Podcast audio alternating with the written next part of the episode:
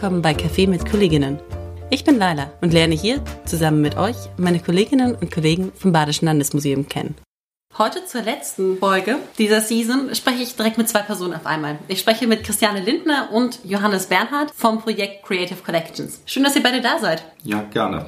Hallo Laila. Als Projekt Creative Collections, was macht ihr, Johannes? Ja, das ist wahrscheinlich in der Tat erklärungsbedürftig. Im Kern handelt es sich bei unserem Projekt um ein Partizipations- und Digitalitätsprojekt. Das heißt gerade so in der Kombination, wir arbeiten zusammen mit der Bürgerschaft an der Entwicklung von Digitalkonzepten, die dann auch umgesetzt werden sollen. Und das machen wir in unterschiedlichen Veranstaltungsformaten. Wir haben einen Bürgerbeirat, mit dem wir uns regelmäßig treffen. Wir haben Museumcamps durchgeführt und wir haben eben auch vor einiger Zeit das Museum X als offenen Raum des Landesmuseums eingerichtet, in dem wir selbst Veranstaltungen Veranstaltungen durchführen zu Digitalitätsthemen und auch die Bürgerschaft einladen, eigene Veranstaltungen durchzuführen.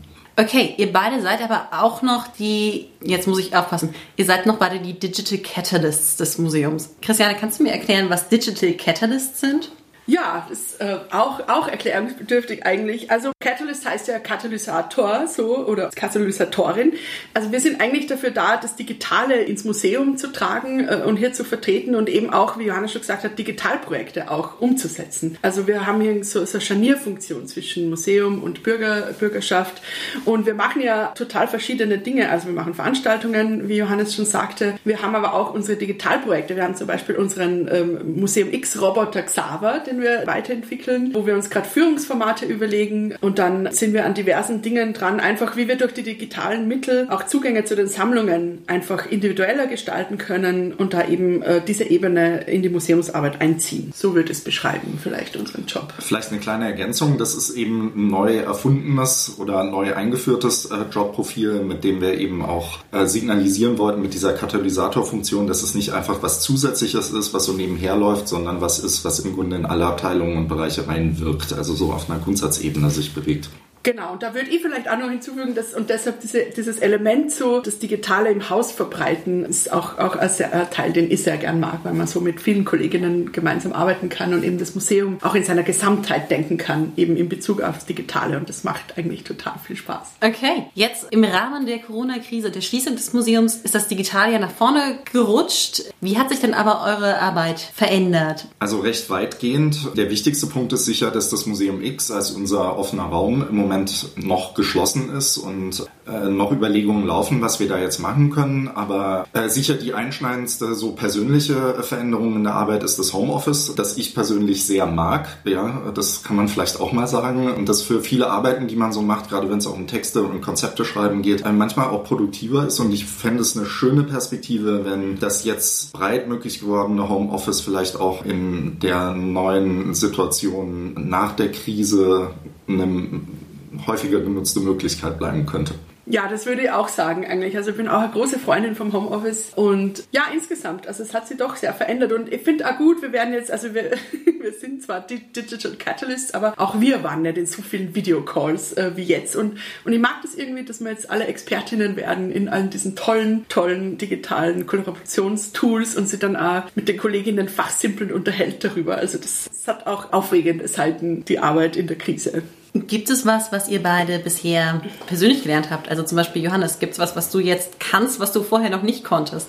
Also ich kann auf jeden Fall besser mit diesen ganzen Videotools umgehen, die man ja jetzt nun in allen Kontexten benutzt, also von Kollegenaustausch über, äh, über Lehrprojekte oder sowas, die man jetzt zusammen mit Kolleginnen und Kollegen aus der Uni macht. Ich finde eine wirklich interessante Sache dabei ist, dass es natürlich nicht eins zu eins dasselbe ist, wie wenn man sich mit Leuten trifft. So, das wird ja auch häufig angemahnt, das ist häufig auch anstrengend, aber ich finde das gerade interessant, weil häufig die Fokussierung der Leute in diesen Videocalls tatsächlich höher ist auch als in persönlichen Treffen, wo viele Faktoren wie Soziales und so weiter eine Rolle spielen. Und es schafft auch so eine interessante Form von Transparenz in Diskussionen. Ne? Ähm, also weil es sozusagen so ein Raum, so ein künstlicher Raum ist, in dem man sich begegnet. Und viele Faktoren, die häufig entscheidungsrelevant sind, fallen einfach weg. Ne? Es ist wie dieses alte Phänomen, äh, das wahrscheinlich jeder kennt, dass man manche Themen tatsächlich manchmal besser am Telefon besprechen kann, als wenn man sich eins zu eins gegenüber sitzt. Ne? Gerade so heikle Sachen. Christiane, gibt es was, was du gelernt hast?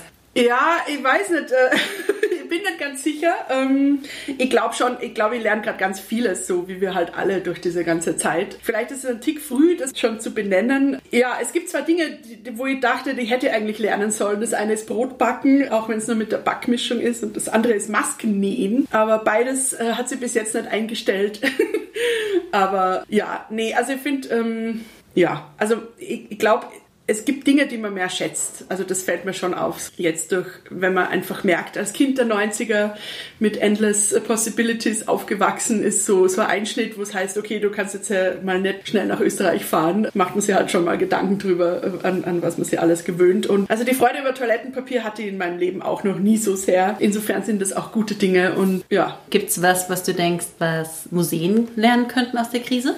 Mm, also ja, ich glaube, dass es total viele Möglichkeiten bietet einfach. Also was mich freuen wird, ist, also was ich schön finde jetzt, ist, dass einfach sehr viel Kreativität gerade frei geworden ist durch diese Krise, durch die Museumsschließungen. Museen äh, sind irgendwie aus ihren gewohnten Bahnen geworfen worden und mussten sich jetzt mal was Neues überlegen, so wie sie mit digitalen Dingen kommunizieren und so. Und ich hoffe, dass das irgendwie erhalten bleibt. Also diese Lust am Experimentieren, das sieht man ja vielerorts und das ist auch schön. Und diese Diskurse, das würde mich sehr freuen, wenn wir das auch die nächste Zeit auch nochmal reflektieren und einfach schauen können, wie können wir neue Wege finden, Publikum für uns zu begeistern, auf die Leute zuzugehen und dann sie vielleicht einfach so ein gutes Nebeneinander einpendelt. Ähm, das fände ich ganz gut. Jetzt nicht unbedingt aus, Lieb, aus reiner Liebe zum Digitalen. Das Digitale ist ja auch immer nur ein Mittel zum Zweck, würde ich schon sagen. Aber dass man einfach hier, sie merkt, hier sind ganz viele Möglichkeiten und wir, wir können hier ganz viele neue, coole Sachen machen. Das finde ich schön. Was denkst du, Johannes? Ich würde die Einschätzung teilen, ganz klar. Was eigentlich passiert ist, ist, dass wir jetzt in so eine ungewollte Laborsituation einfach reingeraten sind als Museen. Und das gilt ja auch für alle anderen Kultureinrichtungen und für alles. Und es wird ja seit vielen Jahren darüber diskutiert, ja, dass es einfach mehr Experimentierkultur braucht, ja, dass es einfach ähm, äh, mehr so Laborsituationen braucht. Jetzt haben wir die und man sieht auch, dass es äh, Effekte hat, dass sich eine Menge Dinge verändern, dass viel experimentiert und getestet wird, gerade im Digitalen. Ja, man sieht allerdings auch, was alles noch problematisch ist oder noch nicht so ausgereift ist, weil halt naheliegende Wege sind, äh, bestehende Formate einfach jetzt in den digitalen Raum zu übersetzen und noch nicht so wirklich klar ist, wie das digitale Museum als dialogischer Ort, als Denkraum, als Austauschraum mit den Notwendigkeiten, die das Digitale mit sich bringt, eigentlich dann so aussehen soll. Aber ich glaube, es sind jetzt so Impulse da, die in diese Richtung weisen und ähm, die man ausbauen kann. Und ich fände das extrem gut, wenn die Laborsituation als Mindset sich erhalten könnte. Das wäre eine gute Sache. Für wie realistisch hältst du es, dass diese Laborsituation als Mindset behalten wird? Schwer zu sagen. Also mm, also ich würde sagen, es sieht ganz gut aus. Es gibt natürlich auch nach wie vor das Interesse, den althergebrachten Betrieb auch äh, wieder aufzubauen, ist ja auch völlig klar. Es ist ja jetzt nicht denkbar und auch nicht gewollt, einfach das analoge Museum eins zu eins ins Digitale zu übertragen. Aber ja, also ist noch zu früh zu sagen, äh, wie sich das weiterentwickeln wird. Schön wäre, positiv gewendet wäre, wenn das, was jetzt im Digitalen an Experimentierfreude entstanden ist, auch vielleicht im Analogen längerfristig eine Rolle spielen wird und sich das gegenseitig befruchtet und äh, vielleicht auch vorantreibt. Ja, ihr habt ja auch eigentlich einen analogen Raum, das Museum X, in dem ihr eigentlich partizipative Formate macht. Ja.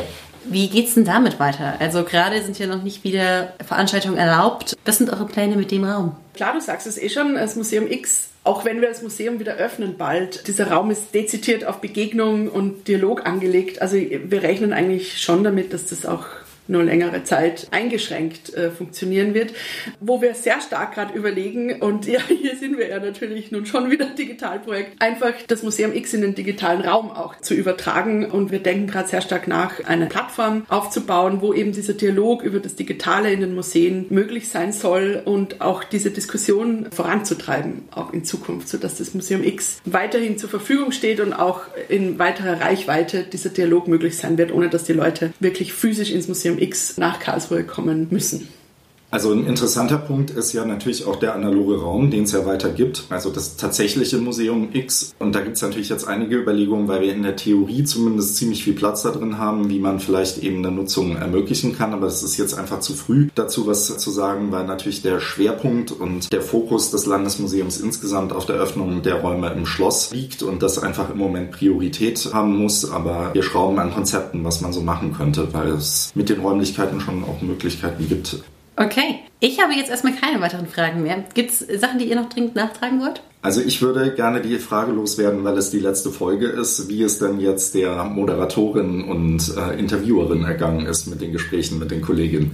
Stimmt, das kann man eigentlich fragen. Das war. Ähm, okay.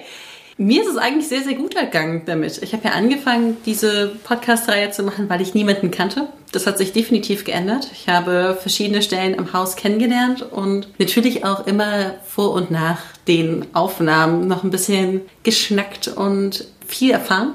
Das war total klasse. Ja, da nehme ich viel draus mit. Okay, das klingt gut. Voll gut. Super, dann bedanke ich mich für das Gespräch und äh, wünsche euch noch einen schönen Tag. Jo, Dankeschön, dir auch. genau, wir haben zu danken. Gerne doch. Selbst mit geschlossenen Türen bleiben wir offen. Auf der Webseite des Badischen Landesmuseums findet ihr unser gesamtes digitales Angebot. Besucht uns einfach auf www.landesmuseum.de slash digital. Ansonsten freue ich mich natürlich, weitere Kollegen und Kolleginnen mit euch kennenzulernen. Abonniert einfach diesen Podcast. Bis zum nächsten Mal.